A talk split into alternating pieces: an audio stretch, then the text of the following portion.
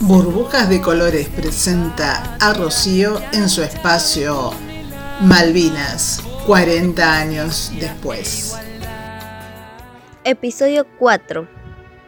Las islas en 1820.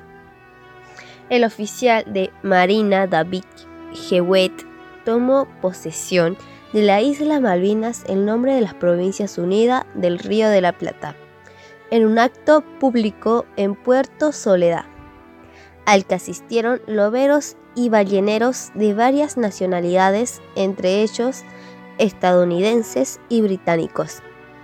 Durante la década de 1820, los gobiernos de nuestro país realizaron diversos actos demostrativos de su soberanía sobre las Islas Malvinas incluyendo la designación de gobernadores, legislación sobre recursos pesqueros y otorgamiento de concesiones territoriales.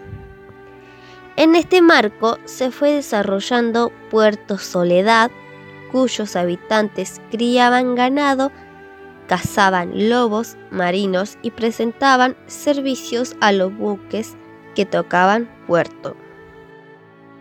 Fuente, Ministerio de Relaciones Exteriores, Comercio Internacional y Culto de la República Argentina.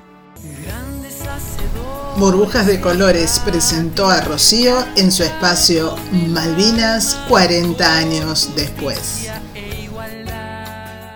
Podés escuchar los episodios de Malvinas 40 años después en Spotify.